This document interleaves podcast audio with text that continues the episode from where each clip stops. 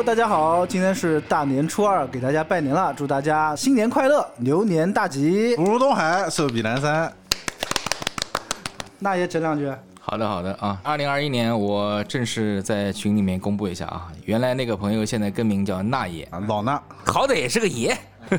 升级了，可以。那个老和尚，大年初一啊，涌现了我们很多优秀的国产电影。经历了一年的沉寂，终于在今年的贺岁档进行了一个爆发。嗯，就在之前我们看一些电影的时候，前面的预告片就已经向我们证实了这件事。啊，今年的贺岁档格外的热闹。我们算了一下，大概有多少部电影？人潮汹涌，李焕英，然后唐探、弑神令、小说家，呃，哪吒吒重生，呃，五六七部吧，啊啊，还有熊出没，啊，就每年都不会迟到的。都不会迟到的熊出没，对对啊对。但是哎，我们偏偏选择了第一部看的这个电影啊，却是哪吒重生。对这个公司还是比较认可的，嗯就是这家公司是追光动画嘛，追光动画的前身其实就是 CEO 应该是那个土豆网出来的，说是土豆网的创始人是吧？对，啊然后之前拍的那个就是《白蛇缘起》，嗯，虽然可能当时觉得剧情啊稍微有一点差，但是整个动效方面还是做得非常不错的。嗯，我倒是觉得它的剧情还挺新颖的，最起码这样子去叙述一个白蛇的前传，应该是前所未有，我觉得。白蛇里面那个角色太出彩了，就是有一个道具屋，就神秘的那个道具屋的那，个双面狐狸是吧？对，那个角色设计的真的非常出彩。嗯，但是其实也有一些雷同吧。你看那个以前徐克的那个小倩，就是徐克动画版的那个小倩里面啊，也有徐，克还有动画版？哎，有一个动画版的名字就叫小倩，其实就是《倩女幽魂》的故事。啊，里面有一个跟道具屋差不多的一个环境，也是一个啊、酒吧老板，呃就是说 不叫酒吧老板，当铺老板，酒吧老板哎当当铺老板或者货柜老板吧。啊。啊，他那个也是一个双面，他只不过是正面是个人，反面是个骷髅啊，就更加的要朋克一点，我觉得。这种道具屋的角色好像在很多电影里面都有。大鱼海哎。棠里面也有，对嗯，姜子牙那部里面好像也有个客栈吧，姜子牙就没有重点去提了，好像是。反正就是有这么一个神秘的地方，只要你花钱，你可以买到信息，买到道具，对吧？买到就是你想要去最基本的游戏。设定嘛。对对嗯，就是动画和游戏现在已经密不可分了。嗯，必然是要绑定在一起的。对，所以大概可以预见，三个月后的在市面上面一定会出现呃李云祥的人偶，啊对吧？而且一定会出现同名同款游戏。其实追光动画之前。呃，出了一个叫《小门神》的一个动画片，当时出来的时候我还挺关注的，哎，对门神这个比较感兴趣。但后来呢，呃，确实各方面也都铺盖了嘛。追光动画从《白蛇缘起》开始，它就开始立足于这种偏成人化的这种动画一点。你们看的时候什么感觉？我看的时候全是孩子，啊，全是小孩，感觉和那部《哪吒魔童降生》啊有碰瓷之嫌，就是全是带着小孩来看的。呃，确实呢，动画这两个字一出来，在我们中国首先吸引的肯定是青少年多一点就是每个小孩都说，哎，这个哪吒长得不一样了呀。所以说，追光动画做这样的改进的话，它的剧情其实更偏向于成人化。对，这个就不得不提两家公司了，追光动画做我们这部哪吒重生？啊，哪吒重生的，嗯。然后还有那部魔童的那个是魔童？啊就霍尔果斯之前的那个材料屋，哇，啊。这个名字你都能记得住。叫什么？叫什么？霍尔果斯就是是个地名，哦霍尔果斯是个地名，然后彩条屋。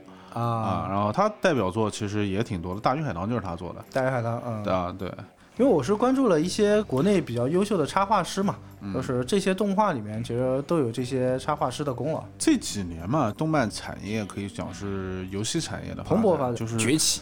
我觉得就是国产的动画的这种动效设计啊，已经非常成熟了。就我觉得甚至大有赶超欧美日韩之嫌，哎呀，这个话讲的，我觉得你有点亏心了。倒真的不是亏心。有赶超之势，哎，哎但至于是什么时候呢？哎，这个就未知了。对，就是最起码这部片子我在看的时候，我觉得视觉效果，说真的，我觉得还是不错的。你觉得可以？就是啊，对美学设定上面来讲嘛，这种风格其实怎么讲呢？中国特色的国风赛博朋克 是吧？讲赛博朋克的话，我觉得会稍微贴切一点吧，但是不能讲完全，因为毕竟它里面没有出现所谓的 AI 啊这些元素。但是它的比如说像霓虹灯，它强烈的这种富人区和贫民窟的这种反差。对。然后包括里面的一些反叛精神，其实已经达到了一点所谓朋克精神的体现了。啊就里面的人物设定道具其实很朋克哎。比较朋克，对。对，嗯，就是赛博朋克确实是有点呃牵强。牵强但是因为毕竟人家有点像架空的，放在民国时期的那种上海的那种风格对，既有末世风的背景，有末世风啊，又有朋克风的背景，朋克肯定是朋克，对。中国是朋克，啊，所以你看找的片尾曲的乐队也非常的朋克，对我也关注了。思思雨帆和刺猬，它里面那个人物小女孩卡莎在类似于大世界的一个地方 唱的那种歌，侬不是上海人呀。啊，这 一定是百乐门，百乐门，百乐门啊。百啊，乐门，对对对。大世界那是游乐场，好不好？呃，卡莎唱的那首歌就是思思雨帆唱的啊唱的，啊。对。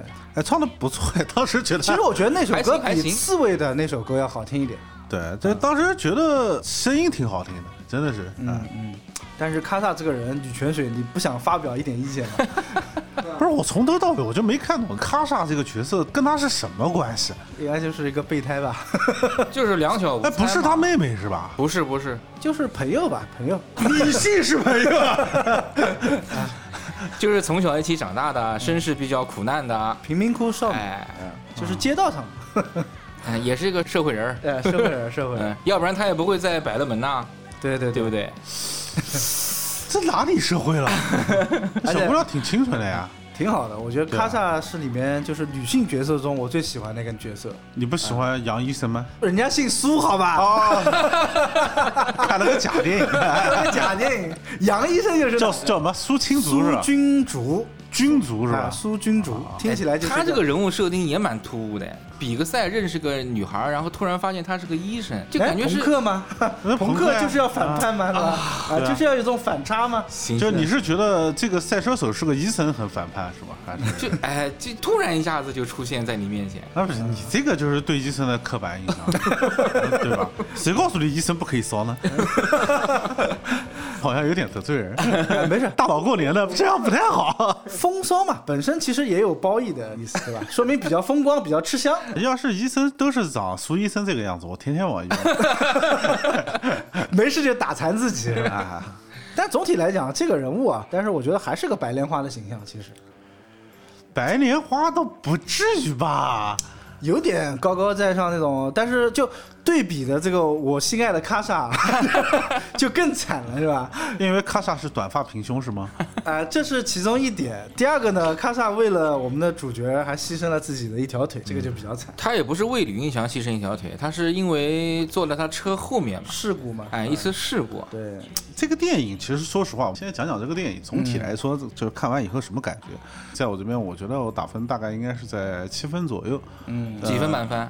十分满分呀。啊啊，是一部可以看的片片子，啊、可以看，绝对可以看。嗯，而且就是在国产的动画里面，我觉得都算得上是一个中上层的一个作品。可能是因为我们是不是要求比较高，就是总是会希望能够看到一些有深度啊、有立意的这么一些东西。呃，因为怎么讲呢？就是我们虽然可能看一些日漫，或者说是看一些好莱坞梦工厂，会觉得让我们哎很欢呼、很惊喜，但是其实内心来讲，一直是对这个国产动漫非常关注的啊。很希望国产就我们自己人嘛，就出一部能够让我们每个人心里面就是真正很嗨的这么一部动画片的。对，就这部片子，我其实看的时候我还是挺惊喜的，就是因为之前我们看比较火的一些国漫，其实是没有这种风格的啊，对对啊它应该算是第一部这种带有一定科技感、未来感觉是的。因为你看，之前我们都讲一些就是比较高分的一些国漫，嗯呃，包括像《白蛇缘起》，包括像《大鱼海棠》，嗯，呃，其实还是画风整体来讲，呃，国风，然后其实是有一点低幼化的。呃对，嗯对，第一部这种其实是画给成年人看的。包括它的剧情，它的所谓 咔嚓白莲花和主角之间修罗场的设定啊，都偏成人啊，在他家吃饭，然后还要端茶递水、端汤烧饭的，对吧？对，李云祥，虽然你很牛逼，但你真的是个渣男。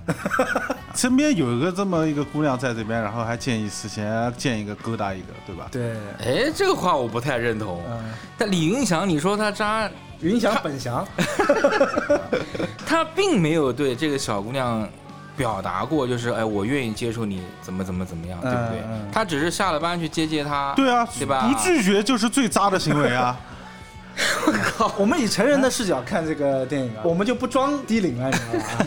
我知道你喜欢我，哎，我就要装作我对你没有意思，对啊，而我就享受这种乐趣。而且我还不点破，我不拒绝你，对哎对吧？你对我好，我照单全收。啊不点破是不想伤害他呀。就是借着以不伤害为名，然后做出愚人之力。呃做出美色之意嘛，对吧？对，然后出去把妹的时候，身边有个小姑娘，哎，让人家妹子也有点压力，对不对？哎，好像觉得，哎，哇，这么一个优秀的男人还能看上我，啊，是不哎，我们聊一聊他的那个机车好不好？我们今天真的很机车呀。哎，不得不讲，我觉得苏医生的出场还是比较飒的，哎，很哎飒，还是很飒的。就是这种呃，全身白色紧身一袭白衣啊，一袭白衣骑个这个摩托车，确实挺飒你。会发现，其实追光动画里面，就从白蛇开始啊，她的这个女性形象的身材，其实做的都挺不错的。黄金比例，啊，锻炼成那种身材很难吗？画其实并不难吧。总体来说，她的女性形象，呃，不会让大家觉得好像有失偏颇啊，都还挺讨喜的。就包括其实这个主角吧，一开始我觉得，哎，这样的一个主角其实有点爱豆之嫌啊，但是其实看起来也还好，不让人讨厌。不是大家有没有留意啊？那个咔嚓好像是剧中唯一是带彩色眼珠子的人物设定，彩色眼珠，其他好像都是就是中国人的那种眼珠子设定啊，。看下是有点好像是蓝颜色啊，蓝绿色。啊，他这个名字已经说明了一切了。哦，俄罗斯盘系，像你那爷是吧？有满族人之嫌，满清贵胄是吧哎，？这个设定也很正常，确实是在那个年代，上海有很多这种就是对对对俄罗斯的以前的那种。水手外来的，嗯白俄罗斯当时有很多贵族就革命嘛，然后就流亡到中国嘛。啊，对对，当时我们跟这个俄罗斯人民都是一家亲嘛。啊，一家亲一家亲。其实我最喜欢里面一个设定啊，就是孙悟空那个形象。这个形象跟以往的孙悟空形象，我更偏爱这个吧。如果说这部呃电影就像刚刚水哥讲，能打七分的话，我觉得孙悟空最起码加分，加分项加分项。啊，占四分你。这四分都低了，我觉得占五分差不多。六耳和猴子本尊，对吧啊？其实里面就已经有一个很大的梗了。有梗有梗，而且他这个孙悟空的设定，我觉得合情合理。当你斗战胜佛之后，哎，洗去一身的铅华，对吧？那我其实并不是为了避仇，而是其实为了避世，对吧？这种心态，我觉得哎是一个越过高山的心态。啊，对，就是那句台词嘛，就是东海的浪嘛，一浪接着一浪。哎，怎么感觉有这句台词吗哎怎么感觉好像有点变味儿？不然猴子的设定好像是只要是人家给钱，他就帮人家摆平事情。龙王如是说，哎，没有，龙王说了，之前有几世都是找他，找对，找他去杀掉的解决的一些事情。嗯啊，孙悟空坐下那三个小猴子，啊，不就是小黄人的设定？啊，未来马上不久也要出人偶的。啊，啊，这三个绝对是要出人偶的啊，应该人气还可以，甚至可以出个小番外，我跟你讲。不是，它里面那个几个对于宠物的这个还蛮有意思的。第一个是那个小猫，对吧？嗯当时那小猫在镜头里面一个大屏，一个中间出现一个小猫，喵一下的时候，整个电影院里面，我相信所有人都说，哇，好可爱呀、现在的很多动画片里面必然会有这么几个比较卖萌的角色，猫是治愈系的动物，然后没两分钟死了。而且死很惨。这个我觉得我是没有想到的啊。不是，当时他被那个龙三一冰锥子追死，我就突然想到了一部电影《极速追杀》。啊，那个谁干了他的狗，然后林翔就爆发了。哎，是也事实也是，是如此，对不对？哎事实也是如此。他第一次唤醒了他的这个元神，对不对？那话又说回来了，为什么要搭上我们家卡莎的一条腿呢？这个我就很不爽啊。卡莎的腿当时也没交代吧？是那个车掉下来砸到他那边的，他们被那个两个杀手追杀的时候，那摩托车不是翻滚了吗？然后车啊砰掉下来。嗯，有点惨。哎，但是我觉得蛮惊艳的，他一一个情节设定就是他是通过那个盖在他身上的布，嗯然后发现他少了一条腿，而不是按照传统意义上来说，他一突然一醒，然后一站起来，啊啪嗒，我的腿呢我的腿，我的腿。这个吧，就是说明导演虽然是做动画嘛，但是分镜头运用的电影这种技术运用的还是可以的。嗯啊对，他的机车嘛，就是阿基拉，对吧？阿吉拉，阿吉拉，挺酷的，挺酷的。挺酷的怎么说呢？阿基拉是还是比较科幻的，比较科幻它其实是更像是回到未来那种。阿基拉算是比较赛博朋克的这个祖师爷了，嗯，对，就是它的里面摩托的这个设定还是比较回到未来的那种设定，嗯就是复古复古科幻。对对对，就包括后来孙悟空那辆摩托车啊，酷，后面这个大旗子，一开始在装的时候，当时就在算，我就在数他那个气缸数，啊。我的妈呀，哎，那这么多缸，有浓厚的这个中国土摇滚气息。充满了浓厚的湖南卫视的风格。啊，其实是有一点，是有一点。对，嗯何姐，中国是潮流。可以这么理解。国潮。啊，哎国潮，国国潮，哎国潮，国潮嗯，不，如果我有钱，我绝对不骑摩托车，我宁可坐龙王的那辆超级凯迪拉克。内心是多么渴望加入凯迪拉克车友会，是吧？哎，车头有个金色的龙头，啊对对，其实巡海夜叉那个角色，对吧？大管家那个角色，我哎，那个角色设计的挺好的，仅次于孙悟空，我觉得，嗯，不相上下，可以说是不相上下。嗯，对，所以他的人物设定来讲的话，我觉得挺惊喜。呃，哪吒每一世的转世嘛，这个可能有一点小剧透了嗯啊。就每一世的转世，它并不是说呃我是哪吒的转世我就那么强，对它一定是需要有一定的锻修炼啊。甚至有一说有一世都是那个夜叉巡海夜叉干的，对所以它里面的很多行为就在逻辑上面其实是没有什么毛病的。合乎情理，就合乎情理，就是为什么群海月他会说，那我来去试试，因为毕竟我曾经杀过一个，因为我曾经试过，对，啊 而且成功了，而且成功了。它里面就是其他后来一些杀手的一些设定，其实也挺可爱的。三个杀手嘛，对，就用那个炮轰那个医院的，像个西瓜虫一样的那哎，个，像西瓜虫一样的东西，哎，那个东西还给了个特写，还是个虫子。有点像呃深海里那种什么杀虫那种感觉啊。对，那个还蛮好玩的啊挺有意思的那个水母，然后包括那个一开始的那个鱼，被烤掉的那个，呃，应该叫提灯安康，提灯灯安安康康啊，就真的糟蹋了。那个鱼呃刺身也比较好吃，别烤嘛，别烤嘛。安康鱼不是那种深海鱼长得很丑的吗？对，是长得很丑的，好吃啊安康鱼干最好吃呀。是吗？啊，我还没吃过。就是灯笼鱼是吗？前面打的对，前面有个灯的那个，哦其实牙齿很大的，长得很丑所以他那个形象是拿了一个锤子嘛，对对对吧？就像那个灯一样。对，啊，而且这是一档美食节目嘛？而且你看他肚子里那个时候肚子，然后忽然张了一张嘴出来，其实就形象就很符合，哎，很像，很像，哎很像。他没有说把头弄一个很大的那个东西。哎，他那个设定有点像什么？有点像那个我们上古神话里面那个刑天的设定，啊对吧？就是相当于脸长在身上嘛，这种感觉啊。然后最后还有那个螃蟹骑着皮皮虾，是吧？皮皮虾，我们走。当时看了就饿了。石矶娘娘是吧？应该是石矶娘娘弟子叫彩云童子，其实那个角色是那个叫啊，那被哪吒一箭射死的那个，那个叫碧云童子，哦。哎，他当时为什么会射这支箭呢？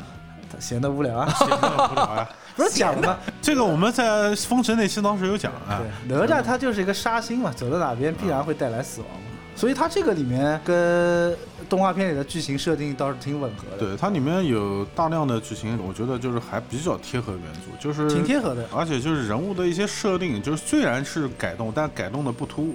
不突兀。啊、完全还是按照那个原著来的。我觉得就是相比较那一部哪吒，上一部哪吒，霍尔果斯的嗯那个哪吒的话，可能这个反而是更贴合，就还有一点封神的感觉。其实那个我觉得有一点过于的低幼化，然后。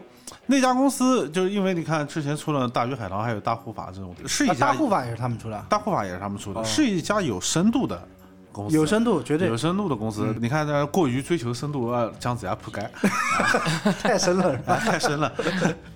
过于追求深度的话，往往会进入一个逻辑的误区。其实有些逻辑就是盘不清楚的话，会让人觉得很出戏。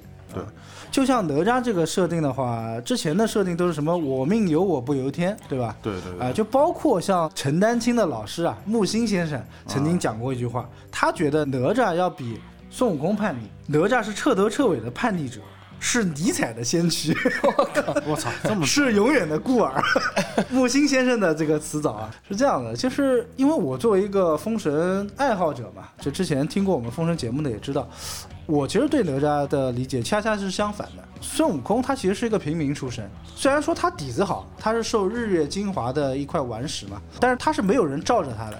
哎，但这一部里面有讲到说，哪吒和孙悟空都是女娲补天石那个，石头，从原著的角度上来讲呢，他们都不是。哎，唯一跟女娲补天有关的呢，跟我们南京有关。哎，贾宝玉先生 是女娲补天的一块石头。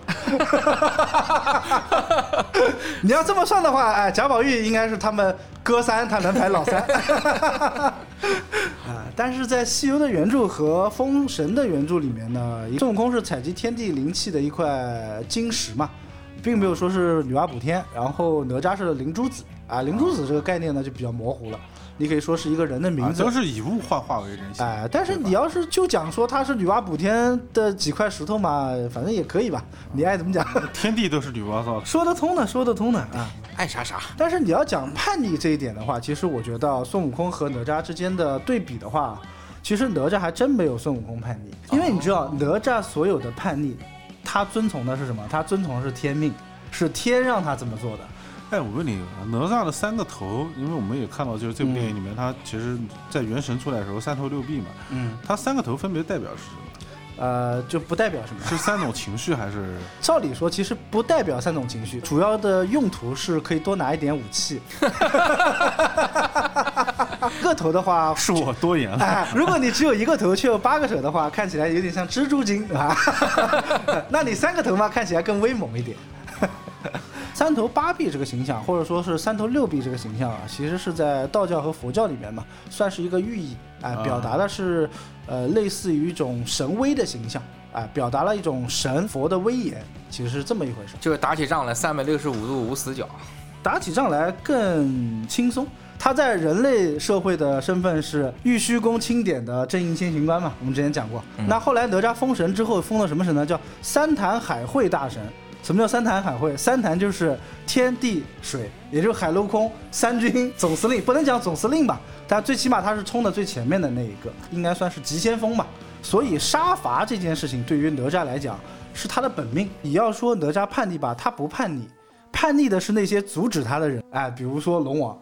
那龙王，你既然都知道他是一个天命所归的人，你干嘛要阻止他？有点不懂事了，对吧？那叛逆的是谁？叛逆的是石矶娘娘。你不够资格去打哪吒，你还要去触犯他的逆鳞，对不对？判定是谁？判定的是这个李靖，对吧？你都不是他爸，你干嘛要管他？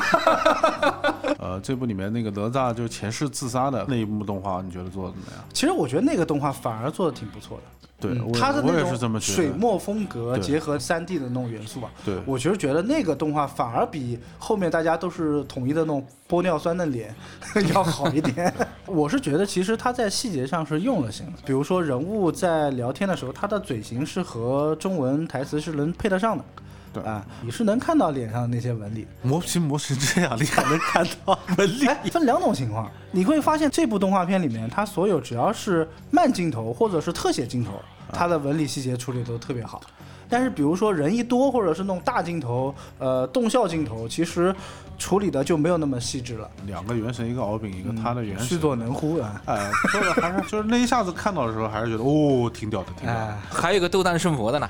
啊，当当当当当！请问这首歌叫什么？哎，这首歌叫什么啊？小刀会序曲嘛。啊，小刀会，嗯，斗战胜佛的那个元神形象很像《大圣王》里面 孙悟空的形象。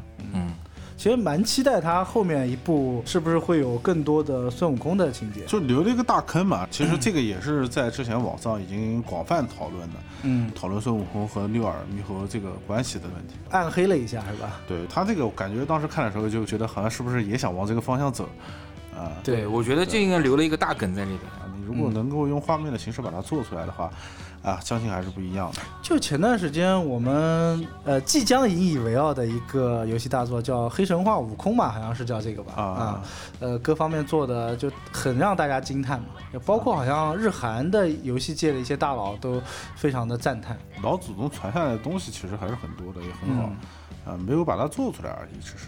对就现在我觉得这些年看很快，很快就能看到。很快，我觉得那部游戏要是出来的话，我是必买的，肯定要支持一点。呃，我觉得我们之所以给他扣了一些分啊，就是打到六到七分，其实主要还是觉得剧情啊，其实是有点干巴，不太立体。因为它的创新其实已经够了，但是呢它整部剧看下来的话，剧情又其实有点归于那种老套的那种感觉。嗯，有点老套，而且关键是像这种热血番啊，都是一些番剧，对啊、应该是有大量的这种铺垫，人物成长的时候才会带来足够的感动。就是人物他的成长是有一个经历和一个过程的，呃，因为有了这个过程的铺垫，热血的那个劲儿才能把它吊起来。如果你一上来每一幕都很热血的话，反而就看得索然无味了。对，这部片子看的时候就没有那么能够调动我的毕热血竟。时长有限嘛。因为我当时看的预告片嘛，预告片可能把它比较精华的地方都剪出来了。看全片的时候呢，其实我是觉得有些情节还是拖沓了一点。作为一个白羊座的人嘛，要比其他人要更热血一点，所以他的这个热血，我觉得还可以再热血一点。对对对，有些拖沓，有些地方有点拖沓有有些地方的处理有点拖沓。都知道后面要发生什么，然后为了让主角挨到那个时候，对吧？啊其实说实话，其实说实话，里面反转已经不少了。卡莎出来的时候，嗯啊，他站在上面看卡萨，一看，哎哎，女主出来了，啊，哎两个人要有感情戏了，把鸡腿断了，然后就追另外一个女人去了。对，然后小猫出现了，哎，萌物也出现了，结果啊小小猫挂咔机死了，啊，三个小猴子出现了，万万没想到，最后抱在手中的居然是那个碧水金晶兽。对，居然还有一个，我靠！哎，碧水金晶兽的设定我也挺喜欢，之前国卖的有一些硬伤啊，比较常见的一些硬伤就是不合理。嗯，就经常会做的不合理，就是这个里面龙王要用胶去滋养他的龙珠，对然后才把这个淡水全部抽光，所有的行为都合理合逻辑，这一点其实是做的非常好。而且一下子把你带入到了那种神话的环境中，对对吧？你觉得啊，神话的设定就是这样，一开始一看全程没有水，我都想我操，东方三峡，长空。当当当当当当当，国产动漫当中很少有这种家庭伦理感情线的这个铺垫。首先第一个，云翔跟他老爸的感情线，嗯对吧？还有就是刚才我们提到那个碧水金睛兽，要不是为了孩子，他怎么会被龙王塑在这边？对对不对？李云翔跟他爸就是属于典型的中国式父子，对对对不会交流，比较典型的中国式父子。其实心里面疼得像个宝儿。你要讲拍哪吒的话，他跟他爸的这段感情戏啊，是必然是他的一个大梗，对。啊，这是他哪吒这个人物他必然的一个宿命啊，对。所以他跟他爸之间是必然有这个关系的，呃，处理的还是这一点，这点处理讲起来其实还嗯。不错的，嗯，又符合原著，就是李靖和哪吒的这种关系。对对，而且他哥叫李金祥，本来我很我很期待那个木那个木祥在哪里，我一直在想等那个木祥出现。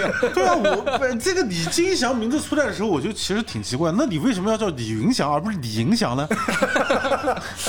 那为什么不叫李云龙呢？对不对？这不是更贴近社会吗？只差一门意大利炮，哎，这个里面啊我还蛮喜欢敖丙的。敖丙敖丙是吧？对富二代对有钱，就你见过这么单纯的富二代吗？我想要的东西没有得不到的。长得又帅，对吧？还很可爱。你说正常的富二代，嗯，看到人家摩托车啊，他没有看到卡萨，对，人家这摩托车好看，我要的摩托车。人家不近女色，人家什么没见人家不缺，应该是人家哎，人家不缺。你看他旁边两个侍女，对不对？哎那两个我就一直觉得，哎，我就我就一直觉得，哎，这个敖丙是不是马上就要把这个卡萨也给抢走了？那难道腿砸掉不要？啊，我又就要这摩托车，小猫我也不要，钢铁直男，钢铁直男啊，脊背都是钢铁的。铁脊梁啊。就是敖丙这个形象，我觉得可能是因为前半段他的就是戏份太多了，导致于后半段其实戏份不在他身上，就是有点有点拉胯了，有点拉胯，对，对，不如里外里就是就把它弄得更坏一点，可能会更好对，一开始他的篇幅占的挺大的，然后秒杀，其实也不是秒杀，他是赴死，已经做好了去死的准备了。对，本身龙族啊，就不管是在封神里面还是怎么样，就是实力如果是像之前的那个哪吒啊，敖丙把它设计的那么强，反而不科学了。龙族嘛，本身在呃封神的设定里面跟哪吒相比呢，就是不够看的嘛。龙族在我看来，他就是基层干部，他就是生活在这个社会大众当中的，就是河里面、井里面、渠里面，顶多海里面，你还能到哪去？上天呢？那个龙王禁锢了那么多蛟龙嘛，那蛟龙还必须用淡水养着，对，这蛟和龙是有区别的，是吧？级别不够。对，蛟相对要比龙的级别要低再低低啊，再低啊。你要是翻译到现在来讲的话，蛟其实就是鳄鱼嘛，就是鳄鱼。哦，哎，蛟不是鲨鱼吗？它的写法不一样，你讲的那个干式鬼蛟的蛟啊，是鱼字旁的蛟，啊，然后是虫子旁，它就是虫字旁的蛟。哦啊，一般是出现在江河湖泊里面，蛟龙，对，《西游记》里面井里面不是还有龙王吗？井龙王啊 井龙王嘛，对不对？有水就行，坑龙王也行。就是个泥鳅，呃，泥鳅这个设定是很对的，那么在于大神的这个眼里面，龙跟就是个泥鳅没有什么区别。不应该是虾虎吗？稍微贵一点吧，只能讲稍微贵一点，不是食堂都能吃到的。你看那个天庭聚会的时候，都是什么龙肝凤髓，都吃这些玩意儿，啊 就是偶尔也可以拿来当食材用，应急食物。这个机械的那个脊椎被硬生生扒掉，那个其实，哎呀，瞬秒三太子应该也是有重生转世的说法的。对啊，他之前讲了一句他上一世也是被他杀掉说。原来我之前就是被他杀的，对吧？它，也是有一个重生的这个概念。呃，不是，这不是重生，是他老爹把他救出来的。龙珠好像是没有重生这么一说的，是吧就没有转世这么一说。啊应该是他老爹讲的，就是说他费了老鼻子劲了，把他儿子救回来了，是应该是。啊，是有这么一句的。对对对，嗯，你想嘛，转世那不是新的身体了吗？那为什么还要打造一个钢铁的龙脊呢？哎，有道理。好像也是啊。对，关键是龙珠少了，一颗龙珠有什么用啊？对吧？你我们集齐七颗嘛，对不对？起码要七颗，你才能实现一个愿望。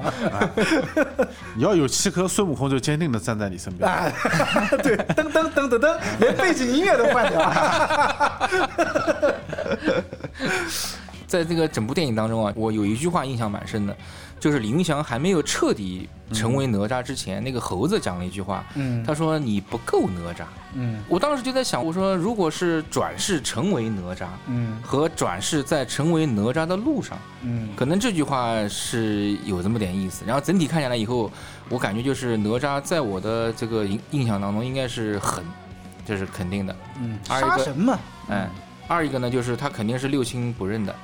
李云祥为什么还不能成为真正的哪吒？就是因为他对自己不够狠，还有牵挂是吧？对，还是有牵挂。但是最后大家有记得吗？就是他把那个火尖枪刺进那个童子咽喉那一刻那一刻，我才觉得他童子的咽喉，就是那个彩云童彩云彩云杀手，哦，就是快准狠。暗黑萝莉，米莱迪，嗯。就和风的那种感觉啊，铁手，啊，铁手，但是最后的哪吒的元神又同意进入李云祥的身体当中，其实我觉得哪吒也妥协了。妥协了嘛？啊，对，那不是九尾嘛？啊，就是九尾妥协了嘛，要不然怎么干得过虚祖能乎呢？这么说的你也蛮有意思的，就是一个转世的凡人影响了神，然后让神妥协了，进入他的身体，成为了真正的哪吒。这个设定，这个转折，我觉还是有得也蛮有意思的。没有做的太过。就刚才你们说的那个飞过来那个虫子，那个元神从他手上划过，他没管。他没管他。如果当时他抬一下的话，他老爹就不一定会死了。哎，这个地方就我当时看到，我觉得不够热血的地方。如果要我是导演的话，哎，那个虫子应该是飞过他头顶的时候，啪，然后 接住，哎，直接一手给接住，哎，人捏爆，哎这个就热血了，你知道吧？就是哪吒的叛逆就在于你不屌我，我还非要屌你，哎，这个才叫真叛逆。哎呀看到中间的时候，一度觉得，哎，这个片子会不会向另外一个方向去发展啊？啊啊，就是最后李云祥会发展成那种，就是，呃，我不要成为哪吒，我就是李云祥。哎，最后他是就是这个意思呀。他中间有一段其实是要已，经最后还不是妥协了吗？但是现实告诉他你就是个弱鸡。啊你就是个弱鸡，就是这个东西，怎么说呢？就是感觉不够彻底的感觉。对对对，就是渣男都是这样嘛，哎，我假装不要，哎，但是我其实身体却很诚实，最后还是很诚实的和人家苏医生约会了嘛，哎，嗯，对，哎，能留下卡莎在一帮摸着自己的铁腿，默默的流泪。哎，那个有一个桥段我不是特别清楚啊，就是他为什么他那个钢铁的盔甲重新回到他身上，然后又融进他的身体，他这个想表达一个什么意思啊？他就是合体了嘛，告诉你以前他是需要靠外力，元神是他的衣服，他只是他自己，然后融进去了之后，就是他跟元神合二为一了嘛，我想应该是这个意思啊。哦，我觉得只是在那一瞬间没有什么好话的，啊就是让这样看起来更加的屌一点，对啊，让你更加能够体会这种融哎合的其实他应该。他应该这样画，就像那个机械战警一样了，就是身体里面的每一个血脉全变成机甲，哒哒哒哒哒，然后那个 DNA 重新改造。哎，难道他重生难道不应该是这样子吗？啊，是啊，然后背后长出八个手三个头，哎，这机械手臂第一集嘛，我们还有后面几集对吧？其实那个混天绫把它包裹在一起的时候，我顿时我出戏了，我想到了当时韦小宝的那部，韦小宝的那一部，就是周星驰的韦小宝，哎，我当时真的很出戏，就是裹在那个红布里面，神龙教，然后第二天早上起来的时候，功力一大半在他身上。对 其实混天绫就应该这么屌，这个倒是真的，就屌归屌，韧性不够。韧性不够。法系也可以重生嘛。哎混天绫刚出来的时候，其实已经有点破破烂烂的了，对吧？他重生之后呢，又绑到他手上了，对对哎，这个设定我觉得还是可以的。他还有几样宝贝，后面几集是不是开始哪吒寻宝？寻宝啊，就是寻龙诀，夺宝奇兵，夺宝奇兵海王大冒险。你不觉得混天绫跟苏医生很搭吗？你玩的够花你想的挺多的呀。还好今天是嫂子坐在这里，嫂子不坐在这里，都不知道你还能有什么新的花样。哦，你想讲的是红绳是吧？哎 你不要这样破梗，阿水就是实在的，讨厌，真讨厌。就从原著角度上来讲啊，其实孙悟空一定是要比哪吒叛逆的。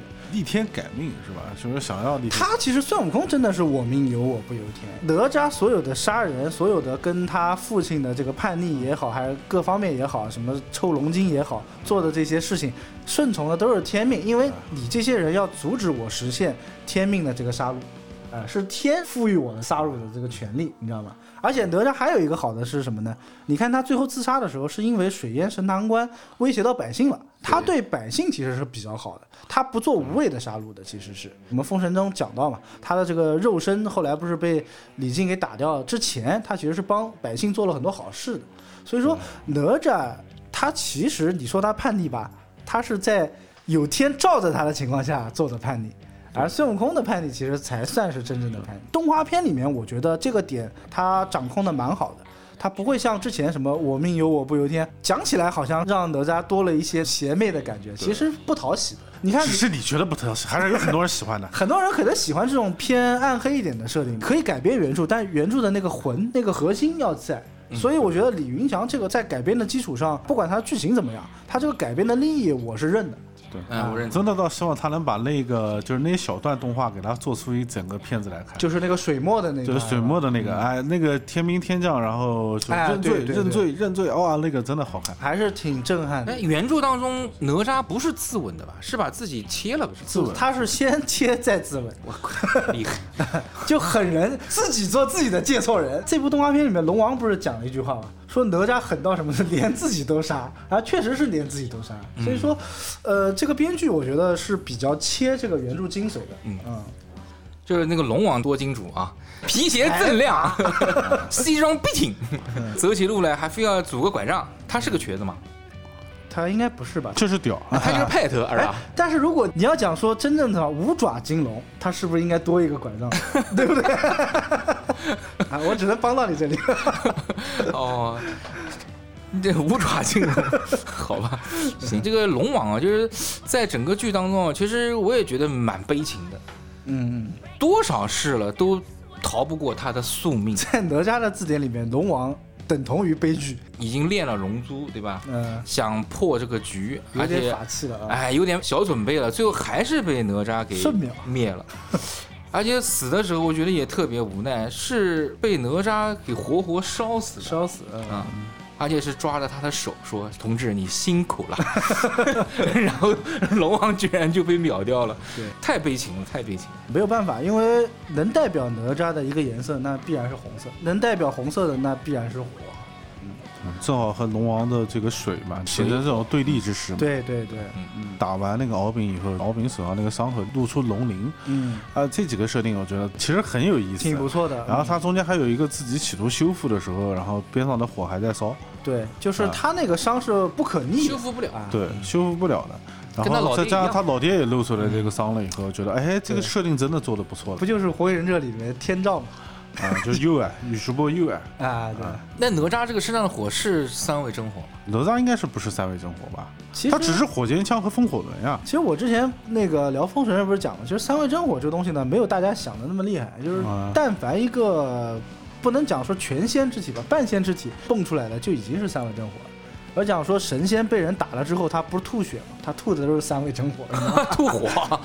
哪吒是因为后来跟莲花又是莲花化身嘛，本身在佛教中莲花跟这个火焰又是相挂钩的嘛，红莲嘛，啊，对，所以哪吒的这个技能必然是要跟火有关系的。它的风火轮、火尖枪全是带火的嘛。嗯，那它里面提到几个就是我们比较熟知的，像火尖枪、风火轮还是比较熟知。嗯嗯中间好像还有提到一个什么什么，是金刚罩是吧？就是神呃神龙罩，他讲哎神龙罩啊那个猴子讲了一句嘛，神神龙罩是什么？叫九火神龙罩，是他师傅太乙真人的至宝，哎，他们金光洞至宝叫九火神龙罩，就拿一个罩子把你罩住之后，会出现九条火龙，干烧锅啊，啊，直接把你烧干掉。又又跟龙族有关，哎，又跟龙哎，族，真他妈可怜。哎，只不过这个就火龙了，就不是水龙了，所以我说那龙族真的太可怜了。龙族就是就是材就是料，打工人啊，就打工人，打工人啊。就会出现在各种 神仙的用途上面，有的用来吃，有的用来打造这个兵器，哎，有的用来打工。所以龙族想翻身呢，就基本上是不可能的事情，嗯对于敖丙这个龙族来讲，其实也是挺无奈的，没有办法。也是他们的宿命，躲不过哪吒这一劫。但是你想躲不过，那我就跟他和平相处呗。但是他们又不愿意，你说这不是自虐吗？之前你说不是和平相处吗？那和平相处的时候，莫名其妙给人扒了筋了。对，其实本来是真的是井水不犯河水的，哎，就是这么阴差阳错，一回头我看到你的机车，对我又没想上你姑娘，我只是想要你的机车。单给他不就完了吗？我再造一辆不就行了大家都？讲了，说你说多少钱，你开个价吧，对吧？就对于哪吒这种人呢，具有强烈反叛朋克精神的人，你不能跟他讲我要，你要讲我不要。你说哎呀，你这个机车太丑了，我真的不想要。他第二天就把机车送给你了，你知道吧？还是想说有道理哎惹祸还是出在这个三太子身上，毕竟还是太年轻。不是，觉得哪吒这个设定啊，也是不食人间烟火。不食人间你你看家里面也够穷的，对吧？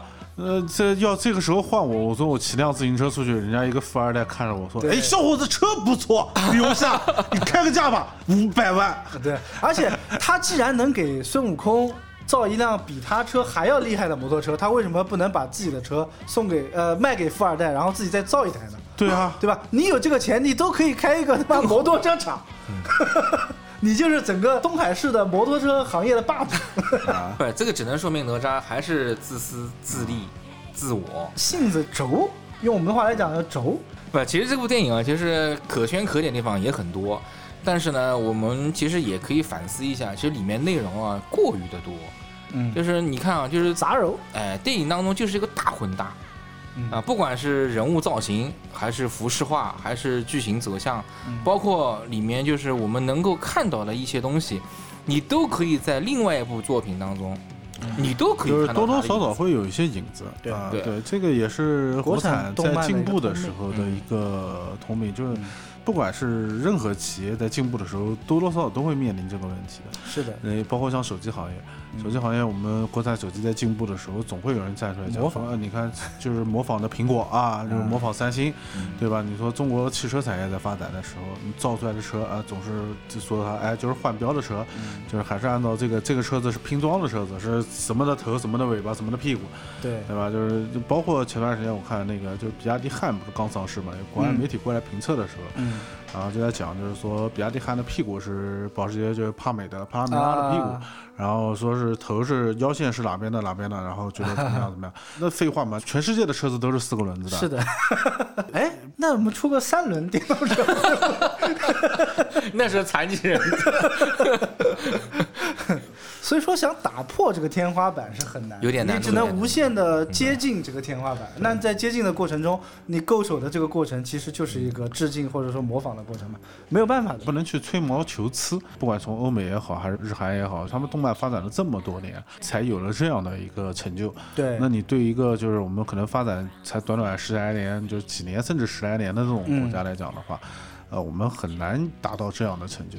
能够做出这样的东西，最起码我们看到它是在进步的。对。对国产多一点包容。日漫难道就不模仿了吗？你看《咒术回战》的人物设定跟《火影忍者》基本上也差不了也是互相致敬嘛。哎，也互相致敬嘛。但是只要你致敬的好，你能在致敬的基础上有自己的东西，嗯，我觉得这个东西我们就可以认可。所谓设计啊，国潮的这个崛起，嗯，它其实就是杂糅了中国人自己的东西在里面。是的，就是我们虽然来讲会觉得国潮在某些程度上上看，我会觉得有一点点 low 啊。我觉得还是可以看到他进步的地方。对，最起码老外你看中国元素是新鲜的。以前我们小时候春游，我在镇江嘛，经常去金山寺，对吧？对那时候觉得金山寺好 low 啊，这有什么好玩的？但是我真的到了其他地方的寺庙来看，还真的比金山寺大的寺庙还真就不多哎，。那请问一个镇江人去的鸡鸣寺会是什么感觉？觉得小啊，就觉得小。金山寺在中国佛教中的地位其实算是数一数二的，它的这个大雄宝殿还相当宏伟的吧。有的东西你看习惯了，你住在海边，你天天吃海鲜，你当然觉得海鲜没意思。就说不定其实像这样的风格在日本反而会很受欢迎。是之前炒作的时候，很多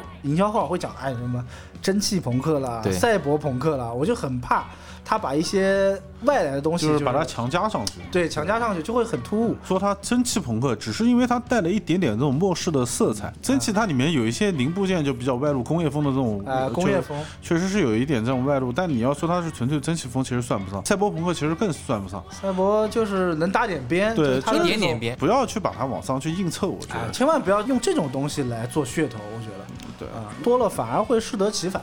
但是我就希望，呃，因为做这个东西确实跟你拍电影还不一样，不是说凭借你的热情、用爱就能发光的。希望我们国家的这些动画人呢，能抵制住所谓金钱或者说是商业走向的这个诱惑啊，多把心思放在动画本身上面。对，其实这部片子我真的觉得可能时间再放长一点，导演再好好推敲一下这个本子上的东西，嗯，把这个片子会处理得更好一些。所以我们就讲说，可能会有一些借鉴的地方。哎，这个东西呢，就不需要你太多的花心思去想、嗯。去构思啊、有一些现成的东西可以拿来用，对，只不过那个现成东西呢，在我看来就有点太多了。比如呢，比如说，你看啊，就是我们从这个开机车追逐这一刻，嗯，对吧？我们在很多电影桥段当中是有的。就。是那个对。头号玩家，哎，头号玩家，其实一开始就很像头号玩家。然后你看啊，一帮小弟戴了黑礼帽，戴个黑口罩，那个第一个就想到功夫青帮嘛，对不对？斧头帮，但这个也是中国自己的东西，这个我中国特色哎，对对对。代入感还是蛮强的对，啊。包括李云祥造的那个盔甲，立马就想到钢铁侠，其实那个盔甲我倒觉得跟钢铁侠还不一样。完全不一样。是吗？呃，就是赵云，赵云是吧？对其实那个盔甲我觉得倒还挺不错啊，的。勉强也能够得上蒸汽了，蒸汽朋克，蒸汽呃，朋克，毕竟他那个放火的时候还是有那个有气气冒出来喷出。来的。不，你看，你看，有一个桥段，李云祥他自己造的盔甲，对吧？嗯，他肯定懂机械工程，对吧？对，啊很多电影家当中，都自己造摩托车了，哎，对啊，因为他父亲是修车的，对不对？对。他是父亲还是个老干部，对，胸前别了一个什么徽章，也不知道我我当时我当时就想到那个变形金刚，我们就说大黄蜂那部，他那个女儿造车修车，对他爸爸就是修车的，对对对对，哎，对不对？你你看他这个就是父承子业嘛，就是家族遗传。啊啊，，要不会玩这个东西，他怎么会捣鼓摩托车呢？还以为你要讲修杰克曼那一波，铁甲钢拳一样的，我告诉你，如出一辙，嗯，真的是因为他的基因当中 就有这种热血，所以他才会搞这个东西。啊不，我的基因当中流淌着哪吒的血液。最起码这次他终于是他爸的儿子。其实这个电影怎么讲呢？呃，看完之后我反正不后悔，他也不退票，你当然不能后悔啊。而且并且是有小期待的。嗯期待在于什么地方呢？我觉得后面后面几个彩蛋几个。彩蛋啊，对，呃，白蛇那个呢，我一般。青蛇第二部是青蛇，叫叫劫起，第一部叫缘起嘛，第二部叫劫起对，第一部叫白蛇缘起，第二部叫青蛇。哦，是叫青蛇劫起青蛇对哦好像是有穿越的剧情了，呃，对啊，就是跟现代有穿越穿越对。就就这个公司还都是到现代跟跟穿越有关啊，对。马上再弄点朋克，呃，再弄点蒸汽，呃蒸汽法海 VS 机械青蛇。我看了一下他的那个预告片里的法海，一般，我觉得形象，我觉得法海这个形象一定要像孙悟空一样有没有个颠覆。他是预告片里面看到应该是法海的法相啊，应该还是有其他的还不是啊啊，应该还是有其他的。哎，会不会法海变成霸道总裁，然后 这个太老套了吧，小心来上班 看那个我就很害怕他把徐克那一套东西翻出来。啊？翻出来翻。其实他第一部已经有点偏徐克的那个青蛇那种感觉了，对已经有点那种感觉。他已经穿越了吧？他应该不会太走寻常路吧？青蛇白蛇我们不谈啊，霸道总裁爱上你。这一部哪吒有点很像现在的爽文，从头爽到尾。一代冰王 啊啊啊！反正我平时的时候很一般啊啊，但是我要想弄死你，那就是分分钟的事我。就是爽文男主角哪吒。哎，那个爽文我还蛮喜欢看的，真的还挺过瘾的。我跟你讲一个，半小时的，我的老婆是。冰山女总裁，一个半小时的情节，它就是需要有那些戳你的点。嗯，你看后面两个彩蛋，我就很期待。白蛇那个青蛇我们不谈啊，那就是另外一个是另外一个篇章的啊，另外一个篇章了啊。这个打造的叫做新神宇宙，新封神，哎，没有讲封神，是新神榜。新神宇宙他说的是就是这部片子叫新神榜，新神榜，并不啊是新封神榜，是新神榜。新神榜。哎，那会不会咱们再造一个中国的漫威啊？差不多好像是按照这个套路来本身我当时讲封神的时候，我就觉得里面有很多形象对跟漫威形象就很贴而。且好像接下来很有可能这两家公司会大打一场，都是在做相关的这种封神宇宙的东西。当时是姜子牙，也是杨戬下一部还是杨戬，这一部也也是是下面的也是杨戬。而且这一部的那个彩蛋里面，杨戬的形象我还挺喜欢的。对，小马哥的形象，并且头上是绑了一个绷带。绑了一个绷带，绑了个绷带啊去遮掩哎这个形象我挺哎，这个形象不错啊，还是这种就是偏真人一点风格的，然后这种日漫的这种风格的，还是比较适合我们的口味。哎，我觉得为什么适合我们口味啊？我还想就我们还是看日漫长大的他没。有过于打鸡血，对吧？对，就喊口号我就非常不喜欢，哎，这个是我最不喜欢的。就国产动漫之前有一个最大通病就是喊口号，这个是我最不能接受的。对啊，这个是深深烙印在我们一代打工人心里的一个魔咒。对，但是现在我又有一点隐隐的担心。你看他那个彩蛋杨戬出来之后，我很怕跟李云祥炒 CP。这就看这个导演有没有被郭敬明发过房卡了，是吧？哎，你看那个彩蛋里面，先是萧天玄跳出来了，对吧？。对，那李云祥会不会讲说，哎，你养狗，我以前养过一只猫，我还养了一只青金兽。这个就开始往奇怪的方向去发展了。其实第二个彩蛋啊，应该算是他第一个彩蛋，其实我觉得也挺精彩的。第一个就是小白雕，然后误入到一个应该不是误入，就是在里面住在里面。应该就是住在里面的。对，上面有一圈名字在转嘛，应该就，是那个四魔力青、魔力兽什么，对四大。天王，然后其他的字看不太清，就不知道是什么。我看到一个鸡博弈考还是鸡昌还是什么东西，没太在意我。看我反正我看到一个鸡那，他应该就是封，意思是封神榜吧？其实应该是封神榜。应该就是封神榜那个出来了。然后着重是其实是想讲他那个风火轮，对，好像法器都在那个屋子里面啊。对，夺宝奇兵嘛。夺宝奇兵嘛，嗯，跟哪吒相关的就是风火轮，没看到乾坤圈。那是不是也就意味着，就是除了哪吒可以转世以外，那几个神，或者说那所有封神榜上的人，有可能是重新洗牌，都有可能重新转世。没看到那个龙王讲的吗？要做新的封神榜。嗯，而且它里面还有一个隐藏台词，他说现在天庭很乱，没有空管到我们。那天庭到底为什么乱？他其实没有讲，对对吧？这这其实是一个比较大的彩蛋。对，嗯，天庭为什么乱呢？因为六耳猕猴在上面捣乱呀，哎，再一次的大闹天宫呀，有可能哦。二闹天宫啊。对，然后你看他后面那些法器有玉石琵琶，对吧？对那那个雕应该不出意外就是花狐雕了，嗯，啊，还有伞啊，对，还有伞那些，对，可以期待一下。很期待，很期待。每一集找一个法器，哎，那就可以拍好多。就千万不要走到那个误区当中，就是所有的续集都不够好，就可惜了。对，就看怎么拍了呀。就是反正找火箭枪这个大概就就是能理解嘛，海王嘛，就是寻找自己的三叉三叉戟，啊，顺便再跟德普的老婆来一炮，我靠！啊，就看谁能驯服这个小婊砸，啊对吧？快 了 快了。